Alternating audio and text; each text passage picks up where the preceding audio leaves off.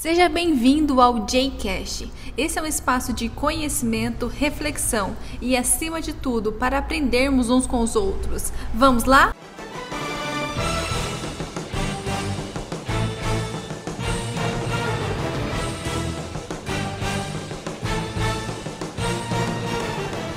Fala pessoal, mais um episódio do podcast. Hoje uma coisa muito diferente está acontecendo por aqui. A gente está fazendo uma gravação de ligação é, com a nossa querida Sandy, que está lá em Juara. Tudo bem, Sandy? Tudo bem, Jenny. E você? Tudo bem, estou muito feliz desse nosso encontro depois de tanto tempo, né? Desde que você saiu aqui Verdade. de Sinop. Para quem não sabe, com certeza a maioria não vai saber, eu escolhi direito e uma das minhas influenciadoras na época foi a Sandy. Eu conversei com ela para saber. Conversei com ela para saber como que era o direito e tudo mais, e ela sempre foi muito atuante e me influenciou bastante para estar escolhendo o curso de direito. E hoje já no fim, né? Muito bom. né? No fim da faculdade já. Sim. Ó, pra você ver que dá certinho as contas, eu saí de Sinop em 2015. E foi bem na época mesmo que você estava escolhendo, né, o curso que você ia fazer. Sim. E agora já estamos em 2020 e você já está terminando o curso. né, Eu fico feliz que eu tenha te influenciado positivamente para escolher o curso de Direito. E continua influenciando, viu? Com as suas ações. Tanto é que a gente está aqui para ter essa conversa muito importante. Que bom, fico feliz. Então, é, a nossa conversa hoje vai ser sobre o meio ambiente. E assim, eu queria já lançar uma pergunta para os nossos ouvintes, e que é assim: de todo o lixo que a gente produz na nossa casa, no Brasil, em nosso país, 30% de todo esse lixo ele pode ser reciclável. Reciclado e ter uma outra destinação. Entretanto, apenas 3% desses, é, desse total que é efe- efetivamente reciclado. Você sabe para onde, o que é feito com todo esse lixo que não é reciclado? E tá aí a nossa nosso tema de hoje, né, Sandy? O que que tá acontecendo com esse Exatamente. lixo e tudo mais, né? Para onde está, está indo? Por que, que ninguém fala disso? Por que, que ninguém está preocupado com lixo? Ninguém é muita gente. Eu sei que tem muita gente preocupada, mas a minoria das pessoas estão preocupadas. Senão, nós teríamos os 30% sendo recicláveis, não somente 3%, como é o cenário atual. É verdade. E assim, Sandy, eu já queria começar a nossa conversa. é, tenho te acompanhado pelas redes sociais e eu queria saber de quando nasceu esse despertar ambiental em você, esse interesse por fazer alguma coisa pelo meio ambiente, fazer diferente ao qual a gente acaba fazendo tudo igual. Da onde que veio, como nasceu, conta pra gente tudo. Então, para quem não me conhece, o meu nome é Sandy, como a Jenny já falou, e eu sou advogada. Mas o que, que isso tem a ver né, com o meio ambiente? Acontece que eu sou muito forçada, eu gosto de saber um pouquinho de cada coisa. Uhum. E o meio ambiente, para mim, tá desde a minha infância, né? Esse amor pela natureza e tudo mais, por morar numa cidade pequena do interior, que a gente tem contato o tempo todo com o meio ambiente. É, sempre gostei muito de cavalo, de ir para o campo, de ajudar na fazenda do meu avô, enfim. Só que eu não tinha noção nenhuma do dano que eu causava ao meio ambiente. Uhum. E aí, quando eu me tornei mãe, mãe da Cecília, que hoje tem dois anos e quatro meses, eu comecei a repensar muitas coisas na minha vida. E a pesquisar também sobre vários assuntos. E, pensando, e pensava assim, meu, que mundo que eu vou deixar para minha filha? Uhum. O que, que eu vou fazer é, para melhorar a vida dela daqui, sei lá, 50 anos? Enfim, a gente não sabe. Sim. E aí foi que surgiu esse despertar de consciência ambiental. Eu já pensava muito, assim, naquela questão que a gente já aprende na escola, né? Que é você desligar a torneira quando está escovando os dentes, desligar o chuveiro quando você está assim, saboando. É, essas coisinhas simples do dia a dia, né? Uhum. Só que era muito pequeno para mim isso daí. Uhum. Com a gravidez, a gestação e o nascimento da Cecília, eu comecei a me aprofundar mais nesse assunto, tentando buscar mais ações que eu pudesse desenvolver para é, diminuir o impacto negativo que as minhas ações causam no meio ambiente. Incrível. Muito legal. e como foi bacana esse despertar e como muitas coisas aconteceram na sua vida depois disso, né? Eu queria saber, tipo, é, se pudesse citar, né, quais ações você tem praticado, primeiramente dentro da sua casa, em prol do meio ambiente. Como é que você tem feito? Conta tudo pra gente. Vou contar. Vamos por cômodos de casa, né? Eu trabalho em home office, meu escritório é na minha casa, então eu vou começar, como eu já estou aqui dentro mesmo do meu escritório, vamos começar por aqui. No meu escritório, é, eu evito ao máximo é, imprimir folhas né, de papel e eu nunca, jamais jogo uma folha fora sem que ela esteja impressa dos dois lados. Uhum. Então, eu uhum. sempre tenho aqui um caderninho com, de rascunho, eu, eu corto as folhas e grampeio é, para sempre estar utilizando os dois lados do papel. Uhum. E aí, vamos, depois do, do, do escritório, vamos para a cozinha. Na cozinha, eu faço a seleção dos materiais que vão para reciclagem e os que não vão para reciclagem. Uhum. E também os que vão para compostagem, porque eu tenho dois métodos de compostagem aqui em casa.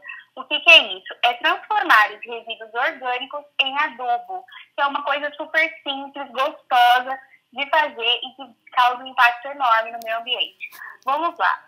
Alguns materiais não podem ser reciclados, então esses não tem jeito, não tem não tem é, valor econômico sobre eles. Então, eles, ninguém quer comprar isso daí, ninguém quer vender, ninguém quer comprar. Então, eles vão ter que ir para o lixão. Infelizmente, aqui na minha cidade, ainda existe um lixão a céu aberto. Então, aqui eu nem posso falar para vocês que esses materiais que não são reciclados estão indo para o aterro. Não estão. Estão indo para um lixão a céu aberto que fica bem próximo a um dos principais rios aqui da nossa cidade, infelizmente. Uhum. É, e aí, esses materiais que não são reciclados, eu mando para lá, infelizmente. E os que são recicláveis, que há interesse econômico sobre eles, eu destino aos catadores de materiais recicláveis aqui da cidade, que ainda não são uma cooperativa, eles, eles não são regulamentados, são fragilizados ainda nesse sentido de cooperativa ou associação. Uhum. Mas eu sei que eles existem, então eu destino material para eles eles passam aqui recolher em determinados dias, assim. Uhum. Que eu combino com eles, na verdade. Uhum. Não tem dia específico, a gente combina. E os orgânicos, que é aquela comida que, resta, ficou um restinho no prato, ou aquele. aquela comida que estragou, um pão que estragou, alguma coisa que estragou. O que, que eu faço com isso? Ah, as casquinhas também, né? A hora sim, gente está com alimento para cozinhar e tal. Eu pego isso tem uma compostagem com minhocas. Então, eu tenho as minhoquinhas, que são californianas, são minhocas vermelhas, é, que elas têm uma. Elas deterioram, elas comem aquele material ali uhum. mais rápido que as outras e vão produzindo o humus, que é o melhor adubo que existe. Então, eu tenho uma composteira vertical, elas são várias gavetas que você vai abastecendo com esses alimentos e elas vão comendo e fazendo o processo de decomposição disso daí e transformando esse alimento em adubo. Só que as minhocas, Jenny, são muito enjoadas. Elas não comem qualquer coisa. Se for uma comida, é, se for uma comida com óleo, por exemplo, elas não comem. Também não comem cebola, não comem nada que seja forte, que tenha cheiro forte ou ácido. E tem mais algumas, algumas coisinhas que elas não gostam. Por exemplo, se você colocar lá uma melancia, casca de uma melancia, é muito úmida para elas. Elas também não curtem muito. Então elas são muito enjoadas. Eu sempre falo isso. para isso, uhum, eu tive que desenvolver um outro método de compostagem, que é o método Takakura, é um método japonês, se eu não me engano, acho que é japonês. Ele é cientista, um cientista japonês que tinha esse nome, né, o sobrenome Takakura, que é um método de compostagem acelerado, que você faz uma fermentação ali de alguns, alguns micro-organismos, e esses micro-organismos vão é, decompor rapidamente todo esse material que, no meu caso aqui, as minhocas não comem. E aí eles decompõem isso daí e aquilo vira adubo também. Então, daqui de casa, da minha casa, não vai nenhum, é, nenhum patinho de comida, de restinho de alimento para o lixão. Só vai mesmo aquilo que não tem é, interesse econômico sobre, né? Por exemplo, vamos lá, plásticos que não esticam. Plásticos que não esticam não tem comercialização. Por exemplo, vamos lá, um, um saquinho de biscoito, eles não esticam, eles são duros, não uhum. tem comercialização. E o que mais que eu posso dar de exemplo? Hum, oh, o saco de arroz pode, porque ele estica, o saco de feijão também vai. É, agora eu esqueci um exemplo, mais um exemplo de, de não. não... Já, já ah, fica... café. Ah, fica bem, bem interessante essa classificação do esticar e no esticar. Já ajuda quem quer fazer esse tipo de reciclagem e tudo mais. Achei bem interessante. Aham, uhum. é, é sim, eu aprendi dessa forma. Na verdade, existem mais de sete tipos de plástico, a gente nem imagina, né? Uhum. Cada um feito de uma maneira, com uma composição química e tal. Só que a gente acha que plástico é tudo a mesma coisa, mas infelizmente não é. Cada um tem sua variação, cada um tem sua utilidade, reaproveitamento, enfim. É... E aí, depois, posso continuar? Com certeza. Eu gosto de falar. Pode falar. então, tá bom. Depois que a gente saiu da cozinha, eu acho que eu terminei a minha cozinha. Uhum. A gente vai pro banheiro. O banheiro é tenso, né? É. Complicado. Pois é. Mas lá no banheiro também, o que a gente faz?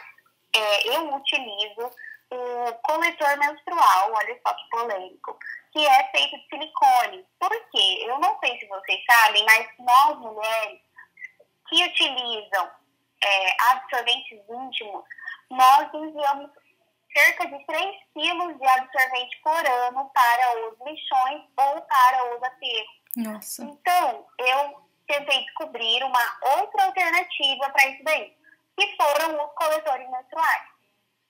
Tem uhum. absorvente também que você pode usar. Hoje em dia tem várias opções para você evitar o uso de absorvente plástico. É, o, esse absorvente que eu estou falando é de pano é, tem calcinhas também, enfim, vários, várias coisas que, dá pra, que dão para ser usadas. E também no banheiro, você vai ver. Não, vocês não vão ver. né, gente? Porque isso aqui é um podcast, não é um vídeo. É, a, gente, a gente usa aqui em casa o shampoo e o condicionador em barra, que é uma alternativa muito legal que você evita de usar o, o, o plastiquinho, né, que vem nesse shampoo. Mas tem um detalhe, o meu marido, ele ama um shampoozinho lá que é refrescante e tal, de uma determinada marca. Então tem desse daí também. Só que esse plástico desse, desse shampoozinho que ele gosta, ele vai ser reciclado. Então eu, a gente termina de usar a embalagem e destina para o lugar certo e eles vão transformar aquilo ali numa nova embalagem. Então tá ok. Uhum. Ah, gente, acabei de lembrar de uma coisa aqui. A gente usa bucha, bucha vegetal no banho, né? Sim. também é muito boa, eu amo. Todo mundo, acho que muita gente gosta da bucha vegetal sim, no sim. banho. Você usa, Jenny? A gente usa aqui em casa também, a gente gosta bastante. Na chácara tem plantação, né? Tem as, as plantas, então tipo uhum. acaba distribuindo para a família toda a, a esponja Ótimo. vegetal, né? Aham. Uhum. E é, tem um detalhe que muitas pessoas não gostam e tal, até que em casa eu tenho resistência por parte do meu marido, que é o uso da bucha vegetal, da esponja vegetal, na cozinha para lavar louça. Hum. Também é polêmico. Mas aí o que, que acontece? A gente tem duas buchas, a minha e a dele. é, e aí, o que, que eu faço? A bucha, a bucha é, convencional, essa sintética que a gente compra, amarela e verdinha, eu destino ela para o local adequado, que essa não vai para os catadores, mas aqui em Lara nós temos um ponto de coleta da bucha. Olha só, a gente seca ela, higieniza ela bem certinho e leva para o local ideal para esse caso. Nossa, que legal! Aham, uhum, muito legal. Deve ter aí, aí em Sinop alguma coisa nesse sentido. Ah, com certeza. Quem sabe alguém que está aqui ouvindo o nosso podcast pode falar pra gente, né, onde é que tem esses, esses locais alternativos aí pra gente destinar esses materiais. E outra, um que eu lembrei agora, também você falando da esponja, eu vi uma utilidade para esponja. Não sei se é real, porque a gente não testou aqui em casa ainda, mas já guardou algumas. Para você cortar os pedacinhos de esponja e colocar no meio da terra. Para que quando você molhe e fique alguns dias sem molhar, aquela esponja ajuda a manter mais úmida a terra. Por exemplo, pode ser num vasinho, tipo alguns pedacinhos, ou até numa terra que é maior, para ajudar a manter mais úmida a terra, segurar a umidade através da esponjinha. Muito legal. Muito legal. Eu acho que dá certo sim. É, eu uso a bucha vegetal depois que ela tá bem usadinha, aí eu coloco ela na composteira. É, ela também dá esse. Na composteira ela faz o, o, o efeito reverso, porque a compostagem com minhocas, acho que todas na verdade, ela tem que ser um equilíbrio ali entre carbono e nitrogênio, que é matéria seca e matéria molhada, para a gente falar assim, bem, de uma maneira bem leiga. Uhum. E daí a esponja sequinha, ela vem fazer essas vezes, às vezes aí da, da matéria seca. Mas olha, Jenny, esse é um assunto que eu amo. E depois que toda essa, essa coisa, essa revolução aconteceu dentro de mim, é, eu quis levar isso além de falar da parte que mais, eu mais posto nas minhas redes sociais, que é a parte da horta. Ah, Porque que legal! Já que eu estava, é, já que eu estava produzindo a produzindo a, o adubo, eu falei, bom, eu preciso ter uma horta para colocar esse adubo. E aí comecei a plantar. Plantar tomate, é, espinafre, que mais? Que chique, espinafre. Nossa, que delícia. Espinafre. Ganhei uma muda de uma moça aí de Sinop. É Sério? É muito bom. Couve você tem também? Milho. Couve não. Couve eu não tinha, mas eu tinha um pé de, três pés de milho, melancia. Foi aí também que eu até um vídeo no meu Instagram falando sobre a minha primeira melancia, que eu corto aquela melancia. Foi tão emocionante. é gostoso, né? Assim, é, a gente se ilude, se, se emociona, a gente se encanta com isso, quando você começa a gostar mesmo de fato de cultivar a terra, de preservar o meio ambiente, é um caminho sem volta. Você passa a se apaixonar mesmo e, e aí você, todas as ações do seu dia a dia, você pensa nisso. Por exemplo, toda vez que eu vou no mercado e eu esqueço da minha sacolinha, da minha eco bag, eu já fico assim, perdidaça Aí eu pego e peço para eles colocarem tudo dentro de uma sacola só, independente de como seja, eles não gostam muito. Ou peço para eles colocarem numa caixa de papelão. Mas é, esse negócio fica com você, sabe? Você Sim. fica preocupado o tempo todo para onde, vai, onde é que vai aquele material que você está utilizando. Aqui, é, a rede de mercados Machado, eles têm uma campanha muito interessante para a gente parar de usar a sacolinha, eles influenciam de forma econômica isso. Se você não usa a sacolinha, eles te dão um cupom ao qual você concorre 500 reais em compras. Então, além de você ajudar o meio ambiente, você pode até ganhar algumas compras e não usar sacola daí depois para pegar as compras. Tem que usar outra forma. Sensacional. E é Sensacional. Acho que a gente precisa fazer isso aqui em Juário também. É uma campanha super bacana, simples, mas tem um impacto assim, sabe? E você vê muitas pessoas usando ou essas sacolas que são para compras ou até mesmo caixas de papelão que tem destinação é, destinação reciclável que, e também não precisa de tantas caixas para uma compra que já auxiliam bastante para evitar o uso das sacolas. Então, tipo, é, se as empresas, né, tivessem também mais conscientização, e eu acredito que, nossa, fica imaginando, tipo um restaurante, é, se tivessem esse método ao qual você tem de fazer a própria horta com composteira e tudo mais, porque quanto, quanto, quanto lixo não deve sair de um restaurante, um apenas. E a gente não tem só um na cidade, né? A gente tem milhares de, de restaurante. Sim. E é, é, é impressionante Exatamente. o impacto que uma rede traz e que outras pessoas podem trazer também. Mas, ó, não vou te cortar mais, pode voltar a falar. Não, você não tá me cortando, né? Porque senão eu vou, o podcast vai ficar só meu. Mas ele é todo seu, Sandy. Ah, então eu vou usar e abusar dele. Pode usar e abusar. Então, vamos lá. Ó, eu falei de algumas coisas que eu faço aqui na minha casa, mas tem mais coisas, viu, gente? cada dia que passa eu descubro uma coisa nova. Por exemplo, a escova de bambu que as pessoas estão usando. Eu só não usei ainda porque eu tô com medo das cerdas ou cerdas que, né, às vezes são muito duras. Uhum. Mas tem muita gente usando e é o ideal porque a escova de dente, ela, ela é prejudicial para o meio ambiente, né, não é reciclada. Só que eu, eu não pelos meus catadores, né, pelos meus amigos catadores aqui, mas eu conheço um, aqui em Joara também tem um lugar onde coleta material do escritório, materiais eletrônicos, tipo pilhas, baterias, e também ele coleta essas escovas de dente é, já utilizadas. Então é interessante. Muito legal. E Uhum. E eu tenho um óleo de cozinha também, é que eu cozinho muito pouco com óleo, o óleo só o essencial mesmo ali, a gente não frita as coisas, só grelha, então a gente não tem esse óleo para jogar fora. Mas a gente tem que pensar também na destinação do óleo para quem já, já usa esse óleo, né? Com maior, em maior quantidade. Você aqui, pode fazer um sabão. Aqui em Sinop é, é, tem o sabão tudo mais, mas aqui em Sinop eles fazem uma campanha bem legal também com o óleo você entrega o óleo numa garrafa PET. Se eu não me engano, uma garrafa PET equivale a um detergente que eles te dão. E eles se avisa, né? Eles buscam e entregam o detergente para você. Ou você leva lá e eles entregam o detergente. Ou seja, você consegue ter uma troca de uma coisa que você não usaria que ia ser jogado no meio ambiente. Que daí uhum. eles dão a destinação correta, né, para isso, que fazem sabão, fazem alguma outra coisa com ele de uma forma certa, né, que não não de, de, degrada o meio ambiente. Sim, excelente. Você faz o sabão em Outra casa? Coisa... Não, eu não faço sabão em casa.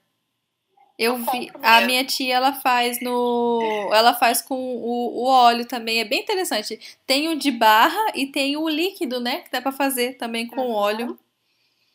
Sim, as minhas avós fazem e eu sempre pego um pouco. Aqui em casa nunca falta sabão caseiro, mas não é com óleo porque eu mesma não produzo esse óleo, né? Uhum. Mas eu sempre, quando eu vou ao mercado, eu, eu procuro, não sempre, porque às vezes a gente não acha marcas aqui em Joara, uhum. algumas marcas, mas eu, eu sempre privilegio as marcas que têm responsabilidade ambiental e que fazem a política reversa que é assim, se você coloca um produto no meio ambiente, ele vem embalado em algum lugar, é obrigação sua como fornecedor pegar essa embalagem de volta e reutilizá-la. Uhum. Isso é política reversa. Então, é, eu sempre eu procuro comprar de marcas que têm essa política, que fazem, que eu sei que têm responsabilidade ambiental. Isso é muito importante. É, nós, como consumidores, a gente dá pouco valor para isso, né? Mas quando a gente faz uma compra de uma empresa que tem essa política, a gente reforça de que isso é importante e de que tem mais pessoas se importando com isso e esse mercado cresce. E outras marcas vão ver esse crescimento e vão fazer o mesmo. E isso vai virar um, um, um, um loop né, muito grande de crescimento. Hoje a gente já tem bastante, mas ainda falta. Eu acho que é, mais marcas podem participar disso, mais empresas podem participar disso. A gente também tem a, a linha vegana, né, que é, além de não usar coisas de, de origem animal, não é, testam em animais. O que também é super legal. Então você fica pensando, putz, esse, esse, esse produto não é vegano, então eles testam em animais. Isso é muito chocante na atualidade que a gente vive. Um teste em animal é muito, é muito forte. Por que, que o animal tem que ser testado? É, e daí já vai outra reflexão de muitas outras coisas que a gente está falando mais sobre terra, sobre ar, mas os animais estão dentro disso tudo também eles acabam padecendo com as nossas más escolhas. Exatamente. E já que a gente entrou nesse assunto do consumo, é, esse é um ponto também que, que houve um despertar na minha vida, né? Porque eu comecei a pesquisar muito sobre minimalismo, em essencialismo, que é você ter aquilo que você realmente precisa, sem excesso. É, você ter um guarda-roupa com roupas que você usa, e não com um monte de roupas que você nunca usa. Só com aquilo que você realmente gosta. É, de você comprar coisas, adquirir bens que realmente fazem, que, te, que você tem necessidade sobre aquilo ali. Então, a minha cabeça mudou, também virou a chave nesse sentido. É, a gente não precisa de muita coisa que a gente acha que precisa, que o mercado de consumo quer colocar na sua cabeça falando que você precisa daquilo ali. Então, tanto é, responsabilidade na hora de comprar, quanto na hora de destinar aquilo ali que você comprou. Essa, essa é a minha pegada agora, é a minha, o meu entendimento sobre as coisas no momento atual. É, com certeza, essa virada de chave fez total diferença dentro da sua casa. E eu vou até te perguntar, é, se, é, você, eu já vi, né? Já sei até a resposta, mas para os nossos ouvintes, quais ações que você tem desenvolvido no seu município de Juara? O que, que você tem feito aí? Então, depois que tudo isso aconteceu, falei, cara, eu não posso guardar isso só para mim, eu preciso levar isso adiante. E comecei a pesquisar para saber quais ações eram desenvolvidas aqui em Juara. E um dia, eu tava, fui buscar minha filha na escola e eu vi um rapaz com uma moto e uma carretinha cheia de lixo. E eu até brinco, até hoje eu, eu encontrei ele aqui em casa ontem, inclusive.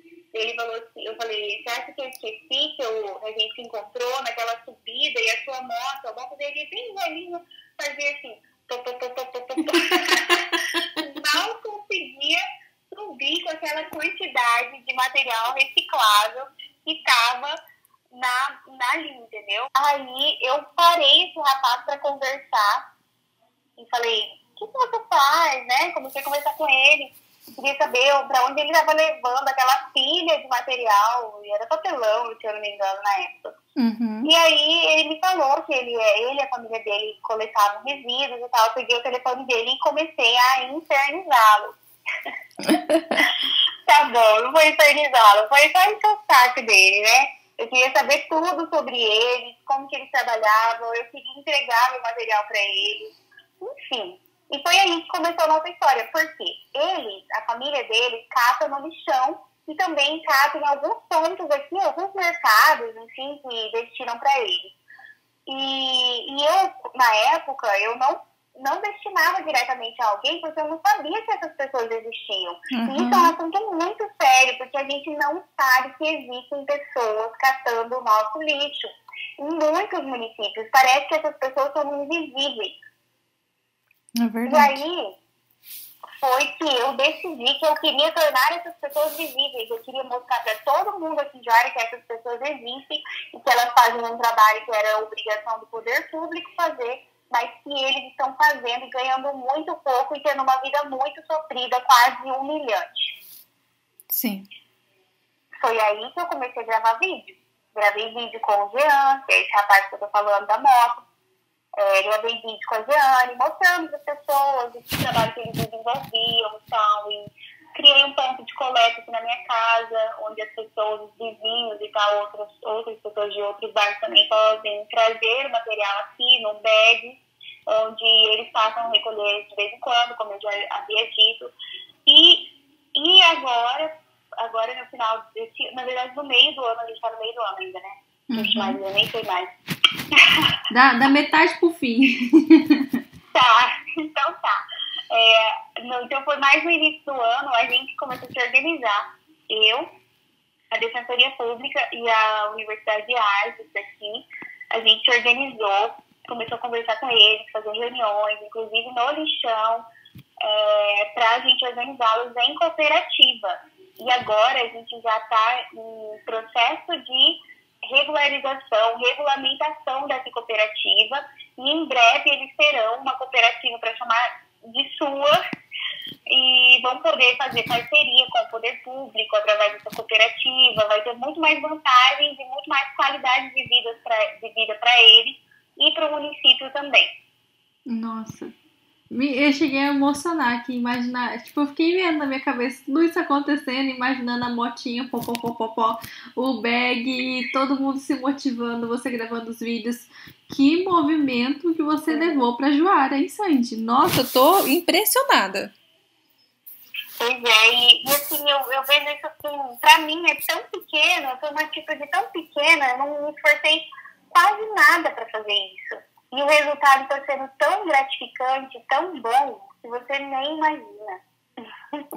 É, eu nem consegui imaginar de como você está se sentindo bem de poder fazer E é até muito nesse sentido que a gente começou essa conversa, né?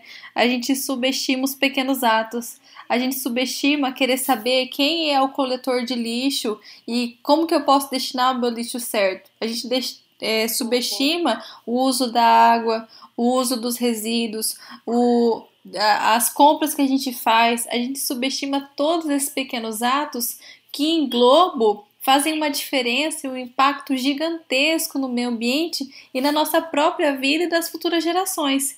E é impressionante, sério, eu tô muito, muito, muito agradecida por conhecer a sua história mais a fundo, de compartilhar com outras pessoas mais a fundo tudo que você tem feito. E eu não tenho dúvida, Sandy, que você é inspiração em Juara e tem sido inspiração para mim e será para os nossos ouvintes também com relação ao meio ambiente e à sua vida, que é um exemplo muito grande. Parabéns, parabéns. Obrigada, Jenny. Eu agradeço a oportunidade para eu poder falar sobre esse assunto, porque muitas vezes a gente mora num, num, numa região muito rica, com uma, uma natureza ainda muito preservada, graças a Deus, mas a gente precisa despertar para isso o quanto antes, porque eu sempre falo, a gente, nós, nós mato-grossenses, vamos vender ouro daqui a um tempo. Ouro é o quê? É água limpa, água pura, é um ar, um ar natural, um ar saudável, um solo saudável, rico em nutrientes. Cara, tem coisa melhor? Isso aí vai ser ouro daqui a muito tempo. Porque você sabe como que o mundo tá indo, né? Na, nessa questão de de degradação, enfim. Então a gente tem que preservar o nosso, o nosso estado, nós temos que preservar as nossas cidades. Isso é extremamente importante para o nosso futuro. Com certeza. E se a gente não preservar, futuramente a gente vai estar igual ou pior do que os grandes centros, enfrentando é, poluição em massa, é, muitas queimadas. A gente já tem no Mato Grosso muitas queimadas, a gente vai passar por mais é, extinção de animais silvestres, animais da nossa região. Isso é muito triste. Sendo que a gente pode fazer hoje a diferença, né? Que nem você falou, a gente está num berço de muito privilégio. Eu falo que é, o Mato Grosso né, em si é um ambiente é, nos propicia uma vida muito mais saudável do que outras regiões. É. E a gente tem que aproveitar isso não para degradar mais, e sim para preservar o que a gente tem ainda, né? Perfeito. É exatamente isso. Essa é a minha mensagem. E com certeza você passou muito bem pra gente. Ai, eu adorei. Eu espero, e eu espero ainda melhorar mais, porque eu sei que tem muitas pessoas no Brasil e no mundo fazendo mais do que eu. Então, meu objetivo é fazer cada vez mais e influenciar quem não está fazendo nada a fazer alguma coisa. Pelo menos dar o primeiro passo. Com certeza. Com certeza. Uhum. Que é um passo de cada vez. E logo a gente está dando o nosso melhor para o meio ambiente, né? É, eu falo que é um processo. Não vai ser da noite para o dia.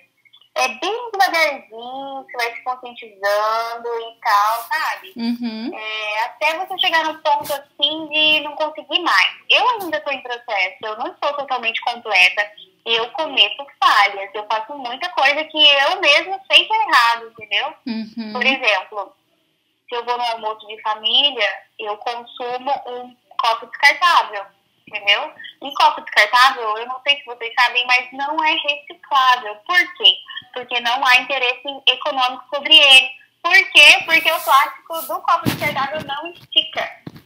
Pra uhum. gente ser bem leigo, assim, né? na, maneira, na maneira leiga de falar aquele copo vai para o lixão ou para o aterro e não vai ter utilidade nenhuma. Então, eu consumo esse plástico. Às vezes eu não tenho nada, nenhum outro copo para usar e sim eu uso ele. Então, não só isso, tem outras ações também. Mas isso é uma questão de você ir melhorando a cada dia e não aceitar mais esse tipo de atitudes na sua vida, porque um copinho que você usa ali 20 minutos, ele vai demorar mais de 200 anos para se decompor no meio ambiente. Com Entendeu? certeza, com certeza. Não vale a pena, né? Vale a pena não, se prevenir. Vale Você também se preparar, né? Pra, é, pra, pra usar. Hoje a gente tem aqueles canudos também que são de alumínio, que você não precisa ficar usando canudinho. Tem os copos, por exemplo, você vai para o escritório, que é no local, no local de serviço, ou vai para algum outro lugar levar o seu copinho e tal, sua garrafinha, que daí você enche, não precisa usar o copo descartável do local. E uma coisa que eu acho tão interessante, eu faço porque, cara, me bate muita consciência. É a água, o uso da água, por exemplo. As pessoas têm o costume, se a água tá dentro da garrafinha, deixou lá no escritório, ficou em casa, tipo no quarto à noite, e ficou aquela água parada, vamos dizer parada. E a pessoa parece que a água estraga do dia pro outro, que a pessoa joga no ralo, no lixo aquela água, por causa que ela quer uma água nova. Então, tipo assim, se toda vez que a gente for jogar, né, a água, ou até a água quando a gente coloca de molho, alguma coisa, colocar na terra, colocar numa plantinha, dá, ou só completar a garrafa e colocar na geladeira de volta. O, o uso da água a gente não imagina, mas é muito, muito desperdício que a gente faz se não fizer isso. Então é uma coisa que eu faço Sei que tem que melhorar muito. Nossa, vendo todos os seus exemplos, eu vejo que eu preciso melhorar muito. Mas é, são pequenas ações que fazem com que é, a gente consiga. E que nem você falou, é um passinho de cada vez, é mudando a mentalidade e é ter interesse. Porque não adianta ficar esperando o caçador bater na sua porta. Procura, pesquisa, pergunta. Você sabe de alguém que trabalha com isso e tal? Liga para o poder público, cobra. Esse ano a gente está em ano de eleição, cobra os vereadores. A destinação do lixo, a gente estava tá, até conversando com a Sandy é, antes da gente entrar no podcast. É, é responsabilidade do poder público. A gente está em ano de eleição. Veja aqueles vereadores, os prefeitos que têm projetos para o lixo na sua cidade para que assim, é, porque eles podem fazer muito mais do que a gente. A gente pode fazer grandes coisas, mas eles que são políticos e por estar tá cuidando do que é nosso, é, eles podem fazer mais. Então, cobre dessas pessoas Exato. e seja responsável ao votar. Não vote por votar, não vote por é, coligação, por. Porque ah, nem vamos entrar nesse assunto, né? Mas enfim, vote consciente para que uh, o meio ambiente não padeça mais ainda com a sua decisão de voto. Porque se você vota em alguém consciente, a chance de dessa pessoa trazer projetos para a cidade, apoiar os coletores de lixo, apoiar essas associações, essas cooperativas, eles podem fazer muito mais por nós também. Uhum. Exatamente. Na verdade, então, existe uma política pública estadual, nacional e municipal de gestão de resíduos sólidos. Só que ela não tem sido colocada em prática, porque falta interesse do poder público. Então, o que a gente tem que fazer? A gente tem que pressionar as nossas autoridades para que essa política pública seja colocada em prática. E dentro dela está, sim, a valorização dos catadores, e essa coleta seletiva que deve ser realizada pelos municípios, dentre outras vertentes que também são extremamente importantes para o nosso meio ambiente. Com certeza. Ai, Sandy, eu adorei o nosso podcast. Foi muito legal. Que bom, eu fico feliz. Quando ah. você quiser falar de outros assuntos também, eu estou disponível. Ah, com certeza, com certeza. Muitos outros assuntos nós falaremos. Vou te incomodar Pode. umas ligações para Joara ainda. Pode. Sandy, muito, muito obrigada. Te desejo muita luz, muita, muitas conquistas, muito sucesso na sua jornada em prol do meio ambiente. É é, que Deus te abençoe muito. Muito obrigada por participar comigo nesse podcast. Foi de grande valor para mim e espero que seja de grande valor também para os nossos ouvintes. Muito obrigada, tá bom? Eu que agradeço, Jenny. Se, só se você mudar alguma atitude aí por conta desse podcast, já vai, já vai ter valido a pena ter passado esse tempo aqui falando da minha experiência com vocês. Com certeza, tá com certeza. Minha missão, uma das minhas missões é essa eu desejo que vocês, sinceramente, tenham esse despertar ambiental na vida de vocês também. Ai, que um legal. Beijo, beijo, gente. Tchau, muito obrigada. Até o próximo episódio. Tchau, tchau.